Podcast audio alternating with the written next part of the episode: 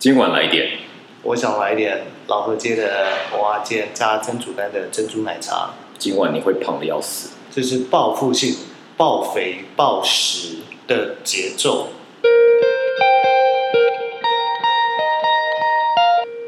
好吧，随便你。嗨，大家好，欢迎来到关键论坛，我是 JC。我是今晚来点 TC 对，然后刚刚忘记讲了 Hash Talk，所以我还是要补一句 Hash Talk。Hash Talk，今晚来点 Hash Talk 吧。对，在上一集，呃，其实算是上集，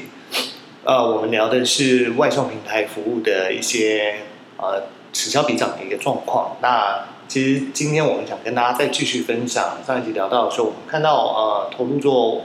外送平台的外送员的一些社会在马路上的用路乱象呢，甚至是一些我们看到其他观察到行销背景呃专业看到他们的行销的策略等等等。嗯，没错，我觉得在这个议题，就是我们讨论之前，我觉得以行销人的这个的习惯呢，会先定位一下到底台湾消费者到底是有。呃，它的轮廓会长怎么样？然后这边有一份报告是从那个东方线上，呃，算是台湾数一数二的本土的一个调查的公司吧。他们有发现，就是说，以今年三月份来看呢，每个月的消费者呢，他至少有呃两百万人在使用这个外送平台，然后年龄大概在二十到五十九岁，然后每个月平均都在十五到二十趴的成长。所以其实，在外送这一个领域，其实真的还蛮好赚的哦。嗯，真的耶！但是那个好赚的应该是平台嘛，确定？不会是外送员嘛？外送员他其实很辛苦哎，吹风淋雨，尤其是你看天气特别热的时候，我们如果不想出门，我其实就要盘算，天气这么热的时候，我是不是就打开默默的打开手机，默默的点开 App，然后开始默默在浏览我家附近有什么好吃的。嗯。那这时候，呃，顶着大太阳在外面跑单的就是外送员啊，或者是下大雨的时候，是那种暴雷雨的时候，嗯。那这时候我也不想出去吃饭啊，那我嗯。我又是默默的点开手机，默默点开 App，我又默默的在搜寻我家附近或者是我家最远距离啊没吃过的店，嗯啊又想要叫他们来外送，所以其实外送员是还蛮辛苦的啦，就是刮风下雨，他们其实都要出来，所以。去年我记得去年不是才会有一些台风天的时候，对他们会有一些暂停服务嘛？因为其实之前就是在公机关有介入嘛，嗯说其实还是要保障外送员的生命安全。对。对啊，那你 其实我们上个礼呃上一集有提到，就是说像台湾有那个 f o o Panda，然后 Uber Eats，然后像大陆是主要是美团外送啊，或者是饿了么。那你知道美国其实外送也慢慢的，它其实美国外送其实没有像我觉得像中国或者台湾这么的 这么的热门，但是美国也有就是他们自己的，比如像那个 Grubhub 好像是在芝芝加哥呃崛起的，然后还有像是那个呃 DoorDash 这两个这个平台好像是比较热门的，但因为我当初在美国的时候，其实还没有所谓的就是外送这个样的服务，等等，最早不应该是 Uber 在美国开始 Uber Eats 的吗？是 Uber Eats 没错啊，但是后来可能就是那个这两家的服务做的比较好吧，所以就现在比较多人是用 Grabhub 跟那个呃刚刚说的那个是什么？呃 DoorDash 这两个平台。但是我想要讲的是，其实我其实发现就是美国人叫外送的跟我们台湾人或者中国人叫外送的心态跟用法其实不太一样。真的吗？就像你刚刚讲的，就是因为不想出去啊，然后就是懒啊，然后就是就是想要就是来喂饱你的那个那个喂饱你三餐啊这样子的一个一个概念。但是美国如果是外送的话，我看到的一个调查是说，他们都会比较针对就是有有目的性的，比如说我要开 party，哦，或者是说我要订这家特别的这这个餐点。对，所以才会去叫外卖或是所谓外卖或是外送这样子的一个服务。因为其实美国来讲，大部分还是比较习惯，就是像那个德莱素这种概念，就是 drive through 的啊比较多，自己自己开进去买。自己开进去买，然后不然就是还是喜欢在餐厅里面这样子的一个用餐。哎，那这个我就好奇了，像是我知道说，呃，在美国上班的中午用餐时间跟台湾比较不一样，他们的用餐时间好像是比较短。对，但是因为像是美国在中餐这个的，你特别提到这件事情，我想要大家分享一下。因为前呃两三年前我有去美国，就是稍微怎么讲受训，也不叫受训，去玩也不是去玩，反正就是去反正就去公司派出去对，去呃我们那个芝加哥的办公室，就是体验了两个礼拜。然后后来我发现，其实他们没有所谓的中餐时间，因为他们其实下班还蛮固定，就是下午五点就会离开。所以他们都会把中午，就比如说是十二，不管是十二点到一点，还是十二点半到两点等等这样的时间，都当就会把它当做是那个 working lunch。所以他们很多有些就是比如说，除了呃真的是在开会之外呢，如果真的是有事有有事要做的话，他们把会把那个就是去外面买那个食物回来吃，然后边吃边工作，然后到了五点基本上他就下班打卡走人。你这样讲，我倒是想起来，我虽然没有去美国上过班，可是我去曾经去造访过戏谷的那种科技品牌大品牌。大家知道，其实戏谷那边是还蛮呃马路上还蛮荒凉的啦，都是只有大品牌自己的建筑物。他们其实，在自己的建筑物里面，其实是有自己的餐厅的，所以它通常可能就会有两三家不同的餐厅，甚至可能会有更多四家，还会有一些小型超市，就在公司里面。所以，当他们的员工中午用餐时间的话，其实就是直接进去他们的员工餐厅去用餐，嗯甚至可以在他们的小型超市里面去购买一些可能简单的，例如说饮料啊、零食啊等等等。那这相对而言，是不是就会减少了使用所谓的外送服务的机会？所以，我觉得这是一个比较不一样的环境。就像你刚刚讲的，可能是啊、不管是我呃 working lunch 还是这种大大公司有自己的餐厅，嗯那所以相对为什么本来好像是最早从 Uber Eats 先开始来实验做所谓的外送服务这件事情，可是好像看起来后来的中国先超车美国，然后现在的台湾在外送服务上面也开始崛起。大家聊聊，就是说像那个这个外送平台 f o o Panda 好来讲，那你觉得？我觉得其实现在 f o o Panda 做的比 Uber Eats 要好，我个人觉得啦。对，当然我觉得可以用不同的的的一个层面去看。所以就是说，那这些呃平台呢，到底它的赚钱的模式到底会是什么？外送平台的赚钱模式啊，我相信呃，其实商业的本质一定就在于成本跟售价中间的嗯这一块会是主要的商呃商业利润所在嘛。嗯，那对于外送员的话，他其实赚的就是外送费嘛。对，所以我觉得我们可以聊一聊，来探讨的是说，那到底中间他们的这个商业利润空间呢？嗯你知道他们一般的商业，像我刚呃之前有聊到，我家楼下的饮料店它是五十五元，嗯，但是在外送平台上面它六十元，所以它赚的是五块钱吗？我觉得当然五块钱已经很多了耶，就是你那个爱心无价，你赚了五块钱，如果一单一单可以赚五块钱，那如果一千一天有不止一千单吧，total 加起来了，我不但说不说一家餐厅啊，一一天至少有个一万单有吧，那就五万块。开个单，对啊，当当然就是要赚大量嘛，产对效应嘛。对，但但事实上呢，因为其实我跟呃一家每天去买的手摇店，就是你上集说的那个手摇店嘛，对对对对，其实还呃还蛮常聊天的啦。是卖咖啡我记还是卖得对，茶饮的？去年去年他们开始刚装了这些 o o Panda 或者 Uber Eat 的服务以后呢，然后后来有一阵子我就问他们，跟他们聊天说，哎，那你们装了这以后的呃生意怎么样？他就说，哎，其实明显有变比较多一点，比原来多一点。为什么？他说很多本来在附近的消费者，呃，都会叫他们，嗯，那而且是中间有不少是本来为自己走下来买的，现在都用叫的。哦是哦，对，这么懒啊？大家的懒惰可以啊、不能讲懒惰啦，就是想要利用促进社会经济成长的那颗决心，原来是这么的炙热跟强烈。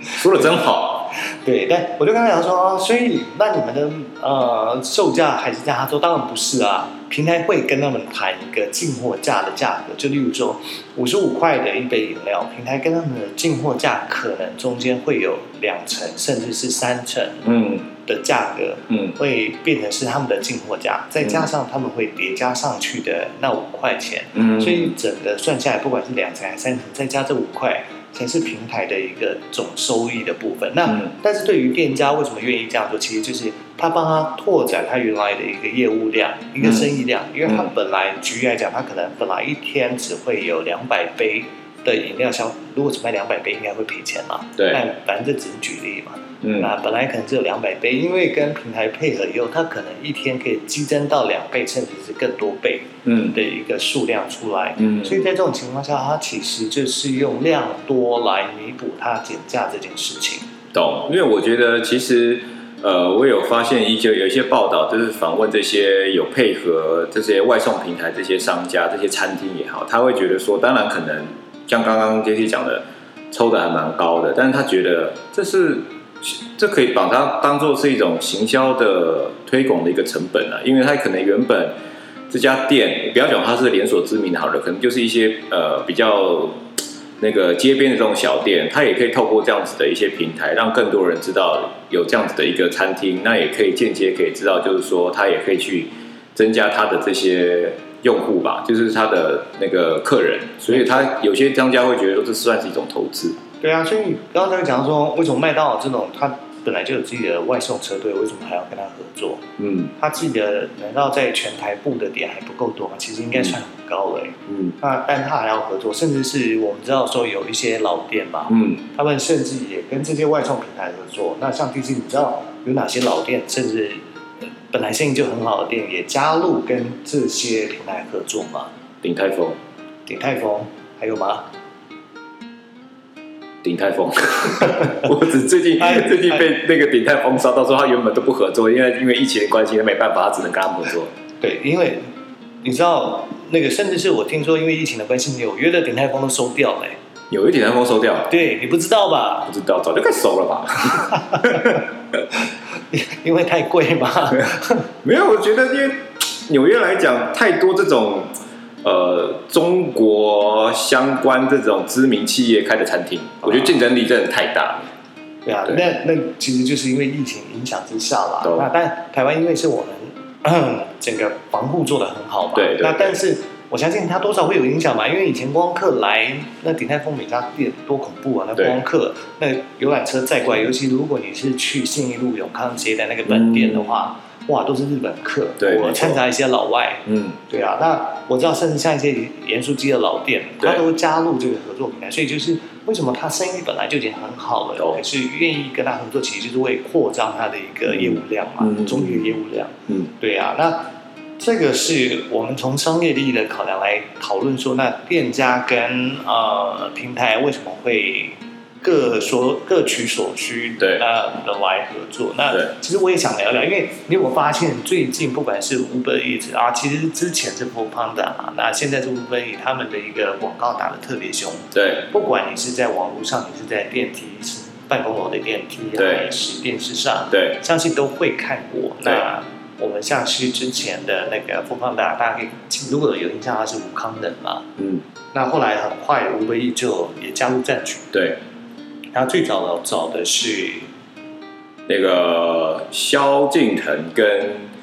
卢广仲。卢广仲，对，那接下来来是最近是那个蔡依林跟林美秀。对，那所以才会大家都很流行讲说，呃今晚我想来点什么。嗯，但我觉得今晚来点，今晚今晚想来点，今晚你想来点，还是今晚想来点？